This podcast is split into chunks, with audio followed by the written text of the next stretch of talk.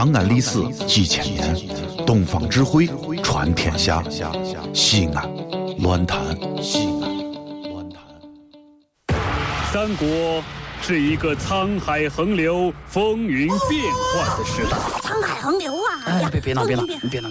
不知多少盖世英雄在那里大显身手，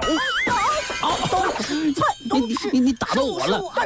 叱咤风云。正所谓江山如画，一时多少豪杰。豪杰。神田小课堂，二零一四年三国演义》，敬请期待哦！滚滚长江东逝水。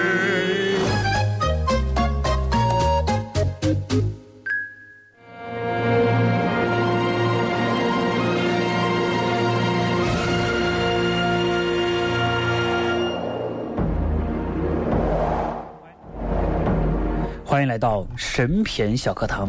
今天我们来说说《三国演义》第五回。外戚 PK 太监，究竟鹿死谁手呢？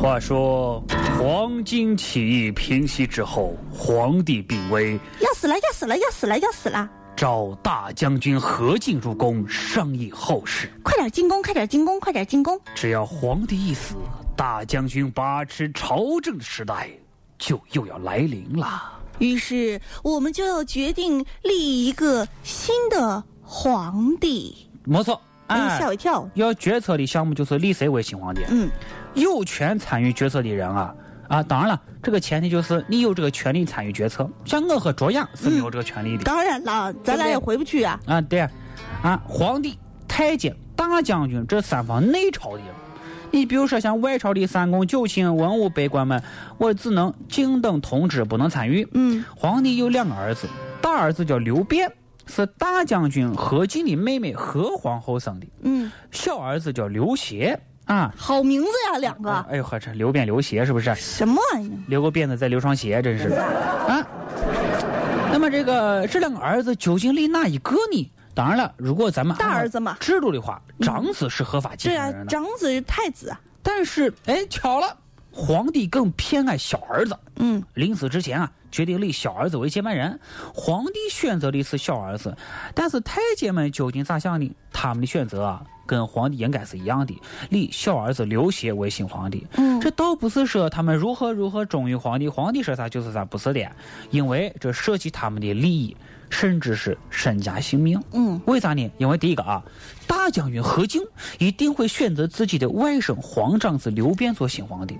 第二个，大儿子刘辩做的皇帝啊，大将军何进就会把持朝政。第三个，何进一旦把持朝政，太监们的利益就会拉到这个何进手里头，或者死在何进手上。啊，所以立小儿子做皇帝对太监是最有利的，立大儿子做皇帝对太监是最不利的，所以绝对不能让何进的外甥做皇帝。这是太监们想的。是呀，这一选择啊是太监们选的。那么内朝三方人当中，刚才说了呀，两个强势方的意见一致，嗯啊，皇帝和太监的意见一致，这就等于是通过了，少数服从多数呀。嗯，可是问题是，皇帝已死，这个局势就变成太监、大将军两方意见了。如果小儿子当了皇帝，大儿子舅舅大将军何进不服，他如果生出事端，这怎么办呢？这个时候，一个太监就说了呀，忙着呢，乐公公。哎呦，还是若要立刘协为太子，必要先杀掉何进，以绝后患。哎呀，说的真好，但这事儿你得跟皇上说呀。皇帝说好，真的呀杀何进通过了，宣何进入宫。走吧，我们结伴杀去。大将军何进把他骗进宫，大将军何进自己不知道啊。嗯，在毫不知情的情况之下，就想把何进给杀杀掉。大将军何进接到通知之后啊，兴冲冲的往宫里走啊。他这一去啊，必然就是去送死了，对是不是十面埋伏呀？但是啊，半路杀出个程咬金，意外的事情发生了。何进刚走到宫门口，你猜遇到谁了？打南边来了个喇叭说哎，这是这遇到个曲艺团的呀，一位官员就说了：“将军啊，你不能进去。好啊，那我走啊。可啊，没想到吧，将军我又回来了。公公要杀你，真的吗？真的。那撩吧。撩，这是没想到吧，我又回来了。将军，你是哪儿人呢？口风跟别人不一样啊。那怎么办呢？就这么一句话，把太监设的局啊打破了。嗯，何进听到之后，吓得冷汗直冒啊啊哎呀，我是不是该报警啊？我是先报警还是叫幺二零啊？啊！这不男不女想杀我呀？什么叫不男不女？太监啊，马上召集他的伙计，兄弟们，哎，太监要对我下手了呀！真的呀？咱不如先下手为强，后下手遭殃。我不敢。呃 你这孩子真是，这关键时刻掉链子。我决定杀进宫去，把这帮太监斩尽杀绝。你看看，所以这个时候就激烈了。参与的决策者啊，内朝的大将军何进和外朝的诸位官员两派人。这个时候呢，东汉王朝高层的整体的格局就是，嗯，最强的是太监，第二强的是大将军何进，最弱的是诸位朝廷官员啊。那么如果咱说这个大将军何进直接攻击最强的太监的话，你获胜的把握可能不咋能确定。所以呢，大将军何进没有单方面采取行动，而是和这个处于最弱的诸位朝廷官员联合起来，共同攻击甲方。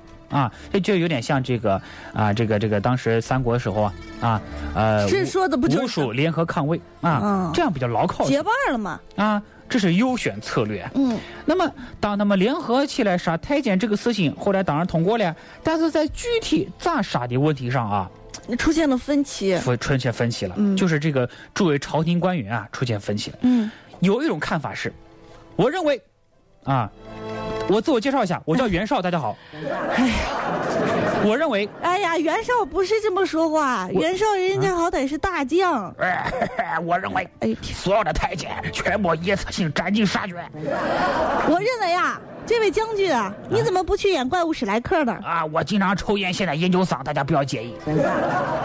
这是第一种看法。第二种看法，大家好，我是曹操。我认为，只杀罪魁祸首，其余的太监不要全部杀了。啊，你看，曹操和袁绍为代表的两路人马各自说了一套理由，嗯，并且听上去这是一套理由啊。好像都很有理。那到底是支持袁绍还是支持曹操？究竟谁说的更好呢？咱们得分析分析啊。嗯，你看啊，这个诸位朝廷官员啊，帮助何将军啊攻呃攻打这个太监，开始也一定是认真的。但如果你想一举把太监全部歼灭，那么何将军就存在对朝廷官员下手的可能。嗯，而朝廷官员为了自保，就会私自毁约，放过太监一马，使太监喘过气来反扑大将军。那么这个时候，朝廷官员才开始认真履行合同，对付太监。所以这里面这个这个道道是非常多的。啷里个啷是非常多的。啷里个啷啊！嗯所以啊，朝廷官员此一时彼一时，必须是见风使舵啊。那么这个说白了，就是他等太监和将军斗得两败俱伤的时候啊，朝廷官员出面收拾残局，一举消灭双方而胜出，这叫鹬蚌相争，渔翁得利呀，对不对？嗯，所以曹操提的方案啊是非常正确的所以最后还是依了曹操的嘛。啊，得留下几个不男不女的，哎呀，不然咱几个可能对付不了啊。一个不男不女的趴下去了，千万个不男不女的又站起来了，哎呦呵，真是。可怎么办呢？但是呢，对于大将军何进来说，他当然是是希望一次性把太监全部干掉，才是最好的策略。那当然了，因为太监要杀他，所以说袁绍袁绍袁绍啊，袁袁绍表态之后啊，将军很高兴。嗯但是曹操表态之后呢，将军就骂他如小辈安知朝廷大事。上你的台，演你的白脸去。哎呦，还真真是，哎，所以个人有个人的看法，并不存在对不对，只存在对不对味儿。袁绍对将军的味儿就是对的，嗯曹操不对将军的味儿就不对。这时候大家正在商量呢。呀哈哈，呀哈哈，有信哦，有快递哦。报！皇帝已经死了，太监们要骗大将军进宫，准备杀掉。刚说完，传圣旨的人来了，宣大将军何进速速入宫。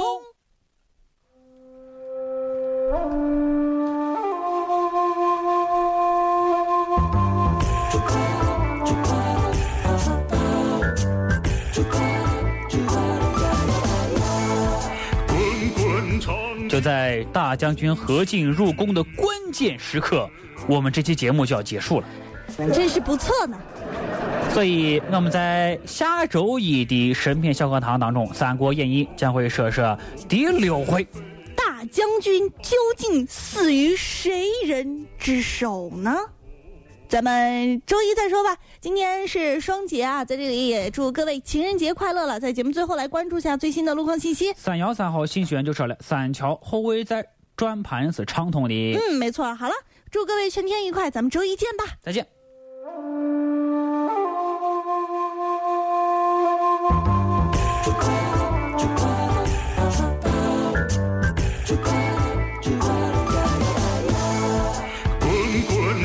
江